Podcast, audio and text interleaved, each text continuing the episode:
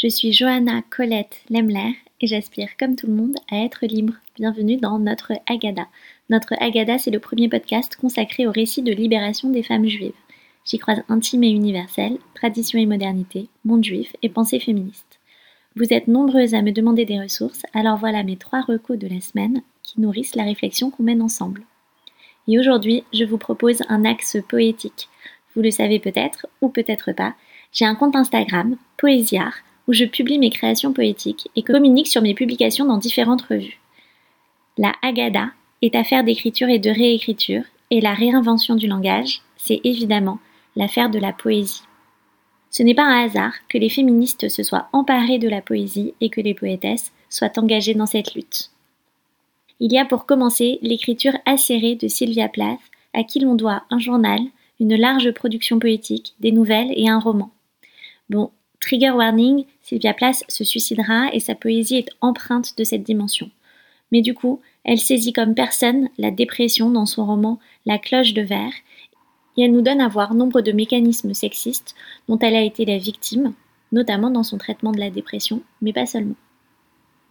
Ses poèmes Papa, Lesbos et Dame Lazare sont très connus. Dans ce dernier, on y trouve sa fameuse phrase Mourir est un art comme tout le reste, je m'y révèle exceptionnellement douée. Dans Lesbos, elle évoque sa difficile maternité et vie au foyer, quand son mari Thaddeus, poète reconnu de son vivant, lui, semble n'avoir pas cessé sa création poétique et sa vie mondaine et sociale. Je continue avec Adrienne Rich, que j'ai souvent cité pour son concept de femme alibi et la compilation de ses essais sous le titre La contrainte à l'hétérosexualité et autres essais. Son travail poétique est, selon elle, une longue conversation avec les aînés et avec le futur. Son recueil Paroles d'un monde difficile est très ancré, prosaïque, presque cinématographique. En relisant ce recueil récemment, j'y ai trouvé des résonances actuelles particulièrement fortes. Et je vous lis un de ses poèmes, Renarde. J'eus besoin d'une renarde, un besoin irrésistible d'une femelle renard.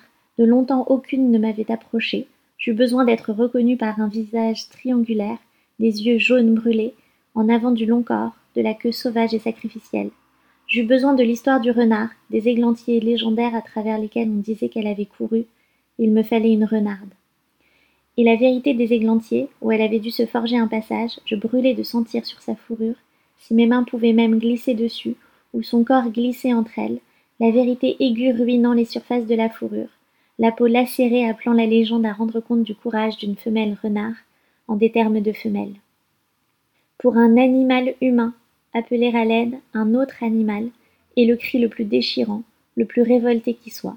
Il va loin en arrière, revient d'assez loin pour signifier déchirant, déchiré sans fin et soudain, d'assez loin, il trahit dans le cri d'enfantement de l'enfant presque humain, expulsé d'une femelle, la presque femme. Et enfin, je partage avec vous encore une américaine, Mary Open, poétesse, photographe, activiste. Elle n'est pas très connue, surtout par rapport à son mari George Open, fameux poète américain. Ils évoluent tous les deux dans le milieu des objectivistes, courant poétique flou de la première moitié du XXe siècle, avec Louis Zukowski, Charles Reznikov et Karl Rakosi, dont je recommande également la poésie. Pour revenir à Marie Open, elle nous livre une autobiographie intitulée Du sens de la vie. C'est assez inclassable, mais c'est captivant. Elle n'est pas juive et raconte la rupture avec sa belle famille juive, sa vie avec Georges sur un voilier pour rejoindre New York depuis Détroit. C'est tout un monde qui a disparu. Voilà, livré c'est fini. Hâte que vous me partagiez vos avis et vos lectures. En attendant, n'oubliez pas de mettre 5 étoiles sur votre plateforme d'écoute, abonnez-vous et activez la cloche pour être notifié des nouveautés. A très vite pour de nouveaux épisodes. Stay tuned, le récit de Camille arrive très vite.